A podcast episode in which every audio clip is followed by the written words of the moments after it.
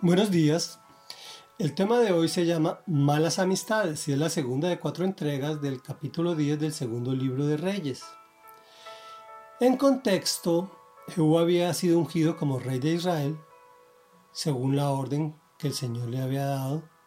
Tenía que acabar con el rey Jorán, quien era el rey actual en ese momento, junto con su madre Jezabel, y debía de exterminar toda la familia real que provenía de la familia de Acab, quien había actuado contrariamente a los preceptos dados por Dios.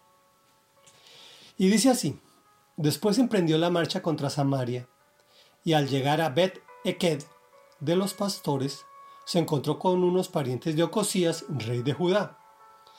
¿Quiénes son ustedes? Les preguntó. Somos parientes de Ocosías. Hemos venido a visitar a la familia real. ¡Capturen los vivos! ordenó Jehú. Así lo hicieron y después los degollaron junto al pozo de Bet Eked. Eran cuarenta y dos hombres. Jehú no dejó vivo a ninguno de ellos. Al dejar ese lugar, Jehú se encontró con Jonadab, hijo de Recab, que había ido a verlo. Jehú lo saludó y le preguntó, ¿Me eres leal como yo lo soy contigo?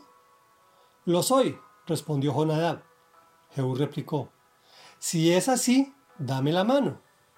Jonadab le dio la mano y Jehú, haciéndolo subir con él a su carro, le dijo, Ven conmigo, para que veas el celo que tengo por el Señor. Y lo llevó en su carro.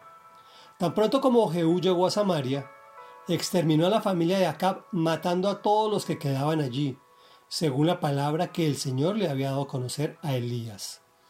Reflexión. Las malas amistades traen desastres.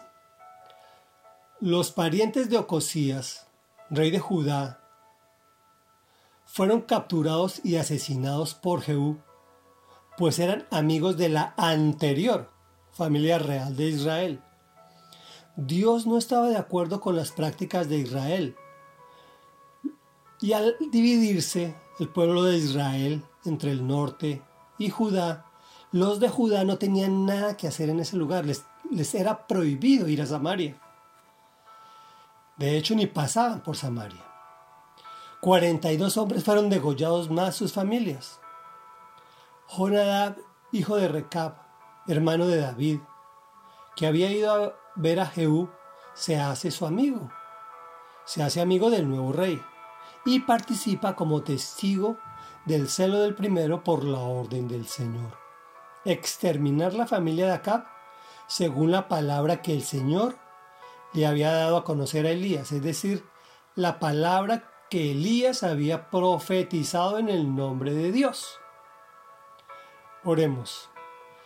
Padre de la Gloria, tú habitas los cielos de los cielos de los cielos, pero también estás en todas partes. Te pedimos perdón por las malas amistades que hemos tenido y que nos han traído pérdidas. A sabiendas de que tú nos dices que no andemos en consejo de malos. Queremos que nos guíes a prácticas que nos obliguen a demostrar nuestro celo por ti, mi Señor y mi Dios. Te lo pedimos en el nombre poderoso de Jesús, para tu honra, tu gloria y tu alabanza. Amén y amén.